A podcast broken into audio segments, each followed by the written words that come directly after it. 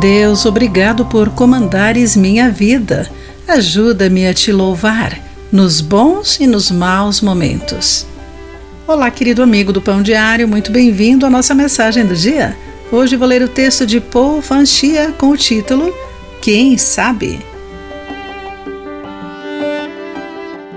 Conta a lenda chinesa que quando Sei Weng perdeu um valioso cavalo, seu vizinho lamentou essa perda. Mas Sei Weng não se preocupou e disse: Quem sabe isso será bom para mim? Surpreendentemente, o cavalo perdido voltou para casa com outro cavalo. Ao ser parabenizado pelo vizinho, Sei Weng disse: Quem sabe isso será ruim para mim? No fim, seu filho quebrou a perna ao montar o novo cavalo. Parecia um infortúnio, até que o exército chegou à aldeia para recrutar todos os homens saudáveis para lutar na guerra. Por causa do ferimento do filho, ele não foi recrutado, e isso pode tê-lo poupado da morte certa.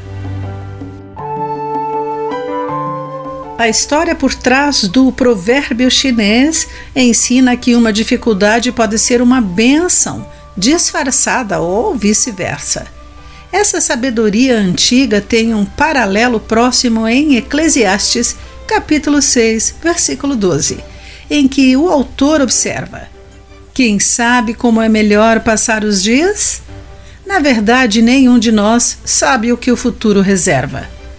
Uma diversidade pode ter benefícios positivos e a prosperidade pode ter efeitos negativos. Cada dia oferece novas oportunidades, alegrias, lutas e sofrimento. Como filhos amados de Deus, podemos descansar em Sua soberania e confiar nele nos bons e maus momentos, pois ambos vêm de Deus. Ele está conosco e promete seu amoroso cuidado.